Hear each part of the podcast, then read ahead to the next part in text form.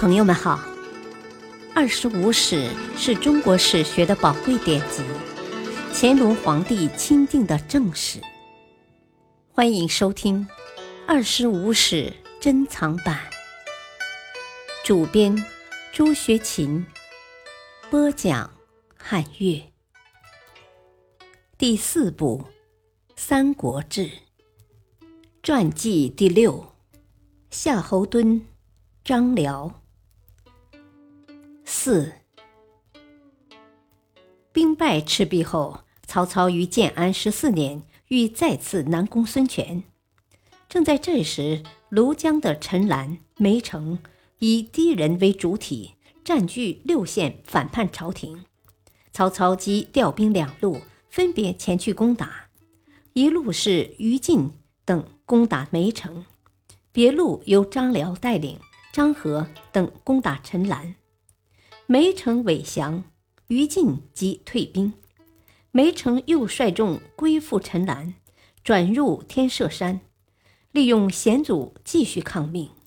张辽率军欲进，诸将说：“兵少道险，难以深入。”张辽却说：“山道险窄，进攻时是一对一，勇敢者便能向前。”便率军到山下安营。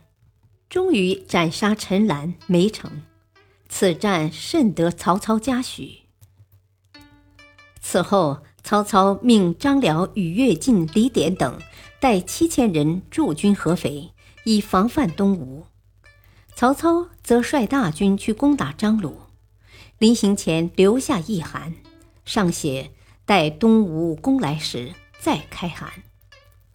不久，孙权率十万大军围合肥，诸将便一道开函，上写：“若孙权至，张李将军出战，乐进将军守，护军不得参战。”诸将皆疑，认为寡不敌众，不宜出战。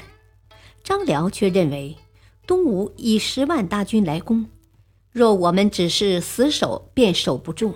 现在应趁敌军尚未聚拢之际，迅速出击，打他一个措手不防，然后才能守。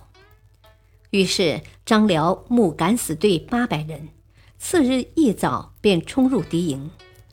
张辽亲杀数十敌兵，斩二将，然后直冲到孙权麾下。孙权吓坏了，忙带领少数几人逃上一座小山。用长戟自首。张辽在山坡下大呼孙权下来相战，孙权一点也不敢动。不久，吴军过来，将张辽围在中间。张辽杀出重围后，发现还有一部分兵士被围，便又杀进围中，救出众兵士，再杀出重围。整个战斗从早晨一直打到中午。曹军士气旺盛，吴军锐气大挫。孙权围攻合肥十余日，终于退兵。张辽又以大军追击，差一点抓住孙权。曹操及时肯定了张辽的英勇表现，拜张辽为征东将军。后来，曹操还到现场观看地形，再次表彰张辽，为其增加部众。曹丕即位为魏王后，拜张辽为前将军。黄初三年（两百二十三年），魏吴闹僵后，曹丕忙调张辽到对吴前线合肥去镇守。张辽生病回京都，曹丕让侍中刘烨带御医前往为其看病，病稍愈，又送其回前线。曹丕亲征东吴时。令张辽率义军至海陵（今江苏泰州）。孙权听说后，忙告诫诸将：“张辽虽然生病了，但仍不可挡也，大家要小心呐。”不久，张辽病重，死于江都，时年五十四岁。平。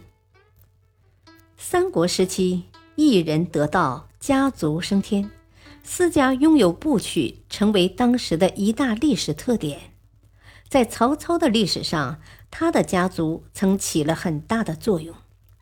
夏侯家本是当地豪强，当曹操起兵后，他们便投到曹操旗下，甚至倾家荡产地支持曹操。